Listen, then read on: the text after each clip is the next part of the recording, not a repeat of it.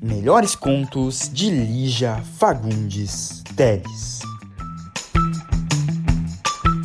O nosso resumo e análise de hoje, gente, é sobre a seleção do Eduardo Portela, referente à escola literária do pós-modernismo e da literatura contemporânea, entendeu? O ano de publicação foi de 1983, o gênero é narrativo e conto.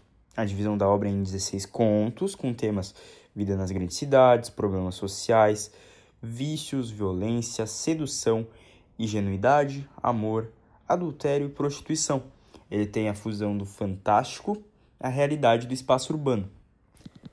Para entendermos bem a nossa análise, a gente tem que entender a biografia de Lígia Fagundes Telles, né? Ela é formada em Direito e Educação Física. Foi a primeira mulher brasileira a ser indicada ao Prêmio Nobel de Literatura em 2016. Ocupa a cadeira número 16 da Academia Brasileira de Letras.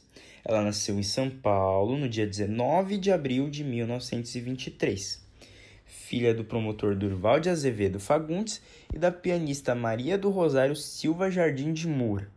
Passou sua infância em várias cidades do interior em função do trabalho do pai. Seu interesse por literatura começou desde a adolescência. Com 15 anos, com a ajuda de seu pai, publicou seu primeiro livro de contos, Porão e Sobrado. De volta à capital, estudou no Instituto de Educação Caetano de Campos. Em seguida, ingressou na Faculdade de Direito do Largo de São Francisco, na Universidade de São Paulo. Nessa mesma época, cursou Educação Física, na mesma universidade. Ainda estudante, colaborava com os jornais Arcádia e A Balança, ambos vinculados à Academia de Letras da faculdade. Nessa época, frequentava muitos encontros de literatura com Mário e Oswaldo de Andrade.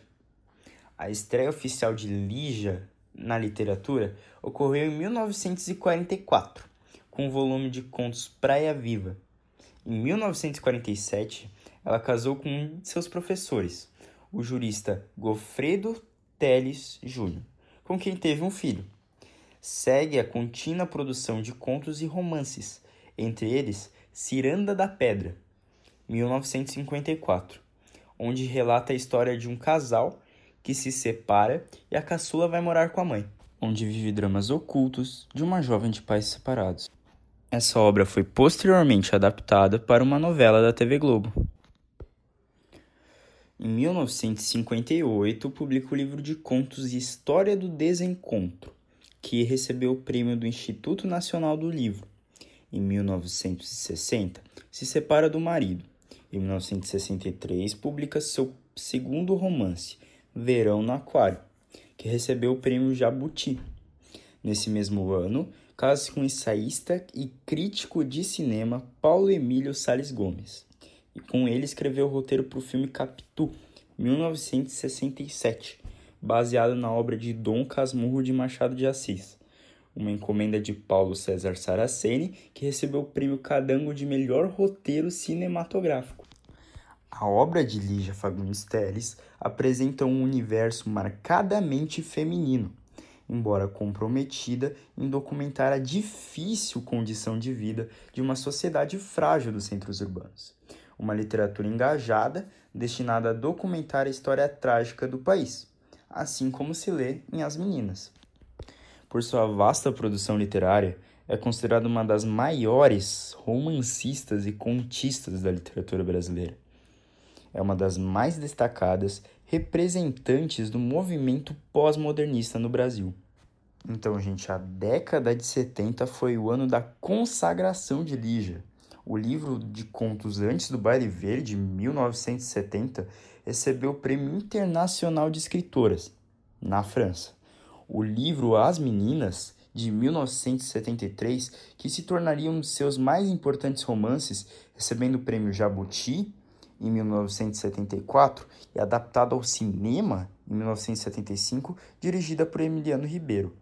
A obra traça um paralelo entre as vidas de três pessoas que agitaram a juventude em um período conturbado da história do Brasil.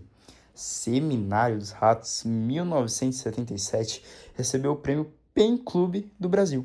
A disciplina do amor, 1980, recebeu o Prêmio Jabuti e o Prêmio de Associação Paulista dos Críticos de Arte.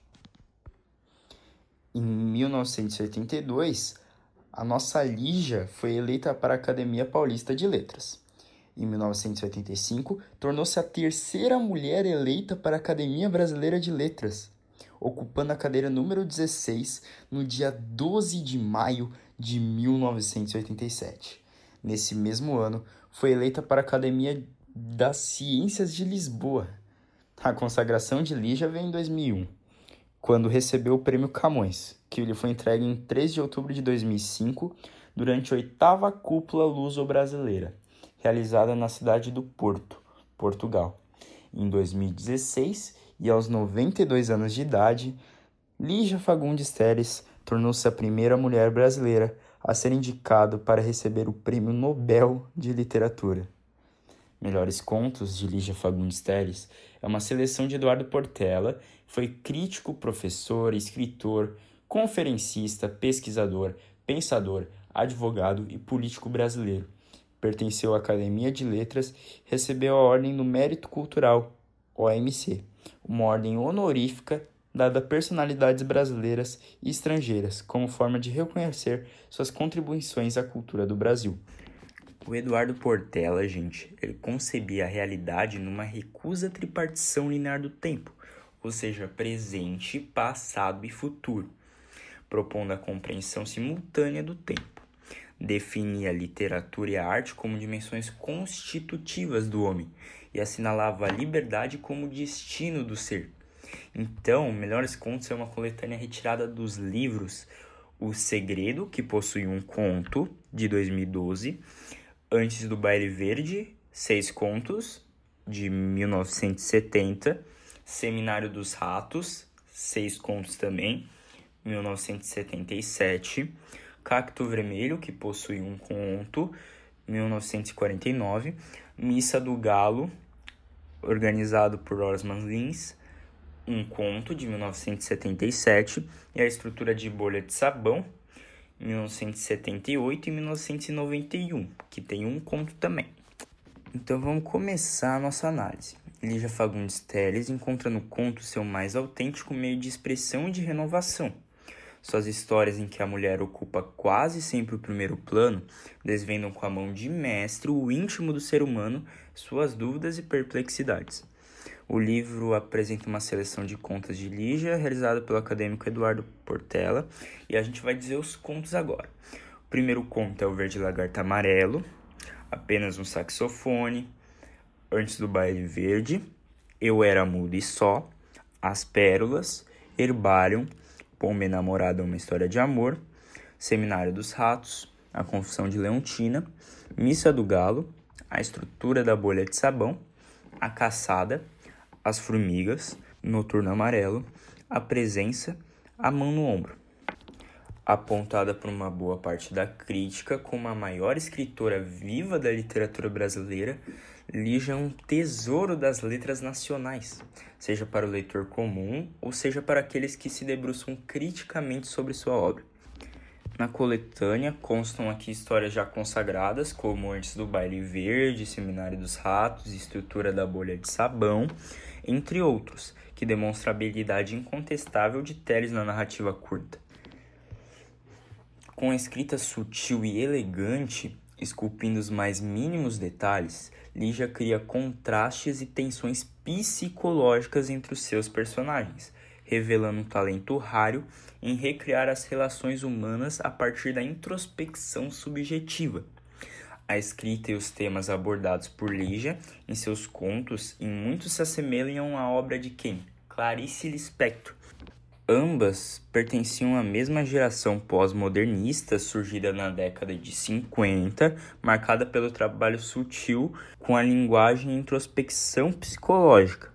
Talvez a principal diferença entre as duas esteja no fato de que a escrita de Clarice é por vezes mais hermética e alegórica, enquanto de Lígia é mais aberta e mais estrita à realidade. Os contos são estruturalmente curtos, utilizando-se do fluxo de consciência e do discurso indireto livre como formas de ampliar o perfil intimista das personagens, recursos que, aliás, funcionam muito bem.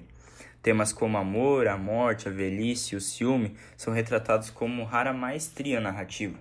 A linguagem é feita pelos traços coloquiais e uso do diálogo. O tempo e espaço não tem muito bem um tempo definido e tem o uso da temporalidade. Alguns contos se passam apenas em um lugar e outros em vários lugares.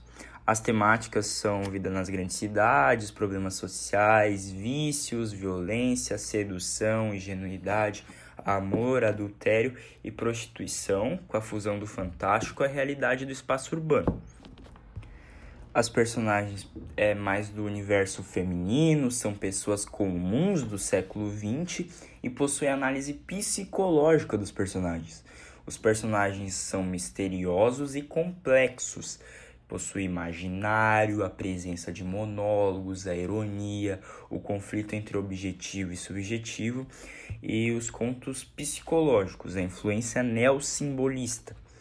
O universo feminino é apresentado numa perspectiva mais moderna, trazendo vida e liberdade à mulher, o que não era admissível até então, já que a mulher era normalmente apresentada como a dominada. Caráter intimista na análise psicológica das personagens, o inconsciente, o fluxo de consciência, o monólogo interior, as fantasias, os sonhos, os conflitos interiores e introspectivos que dão à obra uma multiplicidade de interpretações. As personagens são pessoas comuns do século XX que expressam suas alegrias, tristezas, melancolias, desejos, amores platônicos, amores interrompidos, amores terminados, práticas cotidianas, desgastes de relacionamento. Há também personagens de aparência sinistra e ainda personagens que não são pessoas, são animais. Ok, já sabemos também então a nossa análise literária. Então vamos para os contos em si. O primeiro, Verde Lagarto Amarelo, ano de 1960, com a temática lembrança da infância, frustração, relacionamento familiar, solidão. E a gente tem os personagens Rodolfo e Eduardo, que são irmãos. A narração é em primeira pessoa, que é do Rodolfo. Então vamos para o segundo, que é apenas um saxofone, que é o ano de 1970, com temas solidão, existencialismo, busca do eu. Personagens são Luciana e saxofonista, René, o decorador. A personagem protagonista relembra seus encontros e desencontros com o ex-namorado. Aí, nosso narrador vai ser a Luciana em primeira pessoa. O terceiro é o Antes do Baile Verde, o ano 1970, com a temática carnaval, morte, mesquinharia humana, egoísmo. Os personagens são a Tatisa, a patroa, a Lu, empregada, e o Raimundo, namorado de Lu e o pai de Tatisa. A narração é em terceira pessoa, com o narrador observador. Vamos prestar atenção nos temas, gente. É aqui que dá a análise de Lígia Fagundes Teles, hein? Então vamos para o quarto, que é o Era Muda e Só. O ano é de 1958, com a temática casamento saturado e comodismo, relacionamento marido e mulher e a busca do eu. Personagens: esposo, que é o Manuel, a Fernanda, que é a esposa, Vicentina, que é a tia, e Jacó. Narrador em primeira pessoa, que é o Manuel. 5. As Pérolas, ano também de 1958, com temas abordados a morte, o relacionamento entre marido e mulher, desconfiança. Personagens são Thomas e Lavínia, que são marido e mulher. Espaço, casa da personagem. Narração, terceira pessoa. A gente vê que tem muito temas marido e mulher, relacionamento. Tem o seis, que é herbaio, que em latim significa coleção de plantas. O ano é em 1977, com a temática amor, inocência e adolescência. Personagens: uma menina e seu primo. A narração: primeira pessoa, menina narradora. Então vamos para o sétimo, que é uma pomba enamorada ou uma história de amor. O ano também é de 1977, com a temática amor não correspondido, desilusão, conflitos individuais, superstições, crença e solidão. Personagens é uma moça, pomba enamorada e o antenor, que é um rapaz grosseiro. A narração é em terceira pessoa também. Vamos pro oitavo, que é um dos melhores, que é o Seminário dos Ratos, ano 1977.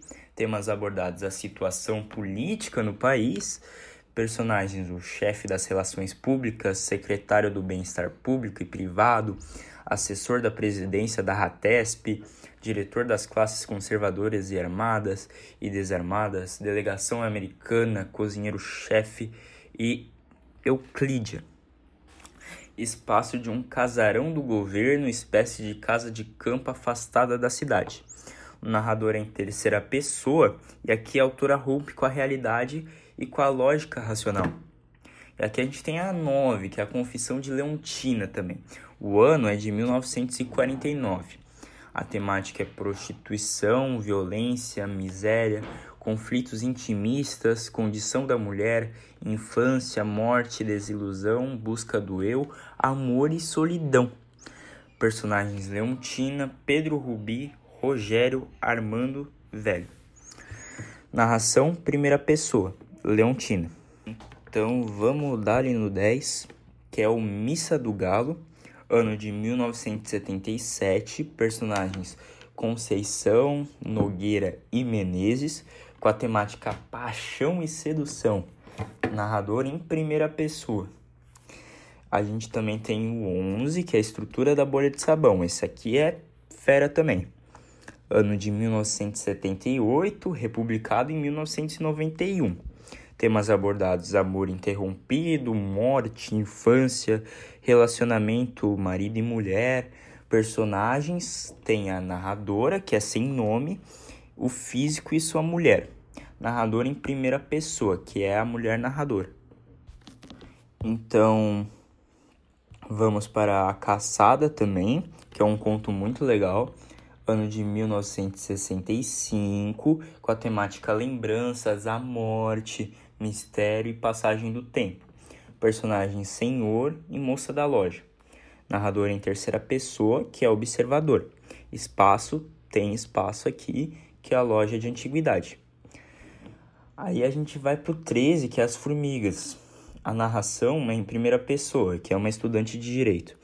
As personagens são duas amigas e primas, estudantes de direito e medicina, e a dona da pensão. O espaço também tem espaço, que é o quarto da pensão. Temas abordados mistério e medo. Duas estudantes se hospedam em um quarto de pensão. À noite, elas veem formigas misteriosas andando pelo quarto, indo em direção a uma caixa de ossos. Os insetos estão montados em um esqueleto de anão. E antes das formigas terminarem, as meninas fogem do local. E a gente vai pro 14, então, que é o Noturno Amarelo o ano 1977. Temática lembranças, marido e mulher. Personagens Laura, Fernando e familiares de Laura. Narrador em primeira pessoa.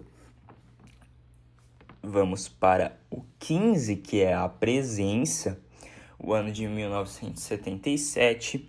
Temática morte, velhice, desilusão, abandono, soberba solidão e mistério. Personagens: um rapaz de 25 anos, o porteiro do hotel e velhos do hotel. A nossa narração é em terceira pessoa aqui. E a gente vai para o último conto da obra, que é A Mão no Ombro. Esse também é bem legal, no ano de 1977, com a temática morte, relacionamento e medo. Personagens homem, mulher e morte. Espaço Casa do Homem e no Jardim. O narrador é em terceira pessoa. Aqui a gente vê também muitos contos com relação marido e mulher, amor, paixão e também coisas tristes também, morte, solidão, busca do eu. É, então mostra que é um conto muito psicológico da Lígia Fagundes Telles.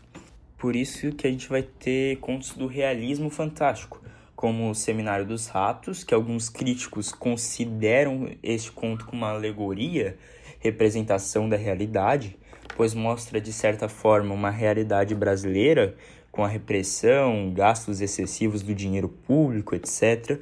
O conto aborda também uma questão fantástica em o próprio ataque dos ratos à mansão, o tamanho dos ratos e a intensidade com que tudo acontece, a força e o tamanho deles. A caçada também é um conto do realismo fantástico. O fantástico aparece no encontro do personagem com o seu duplo, isto é, o seu eu que havia se perdido no tempo. No conto As Formigas, as formigas aparecem, vão montando os ossos do anão e somem como num passe de mágica. No Noturno Amarelo, Laura faz uma viagem ao passado, reencontra os familiares numa fração de tempo que não consegue ser cronometrada. Em A Mão no Ombro, em um sonho, um homem faz a viagem a um jardim que não tem tempo nem espaço e fica apavorado quando sente que a mão que toca no seu ombro é a morte. Consegue escapar dela ao acordar. Quando vai para o trabalho, ele se vê novamente no tal jardim, mas agora está acordado como estratégia para enganar a morte, decide fazer ao contrário do que fizera no sonho: dormir. Existem contos que tratam de ciúmes, como o marido pela jovem esposa em As Pérolas, e da vida difícil, em todos os sentidos, daqueles que lutam pela família e para ser feliz, só que a vida só lhe dá bordoadas. Como em A Confissão de Leontina, narrada em primeira pessoa e o mais longo conto da obra. A morte aparece aqui e acolá, como no destino dos velhinhos em A Presença e do pai em Antes do Baile Verde, ou nos presságios e sonhos em A Mão no Ombro. Pode ser imaginado como em A Caçada, que mistura o real e o imaginário, né? A vida e o sonho, ou ser sugerida como em A Estrutura da Bolha de Sabão e em Herbário, que tem a delicadeza de fazer brotar da terra e das plantas a poesia que o amor empresta à vida. Além disso, a autora nos surpreende ao contar, em um parágrafo de seis páginas, a história de amor e, por que não, de obstinação de uma jovem cabeleireira que, apesar de desprezada, luta até envelhecer por aquele que acredita ser o grande amor de sua vida. O conto As Formigas conta a história de duas jovens que vão morar em um sótão, que possui um caixote com ossos de um anão.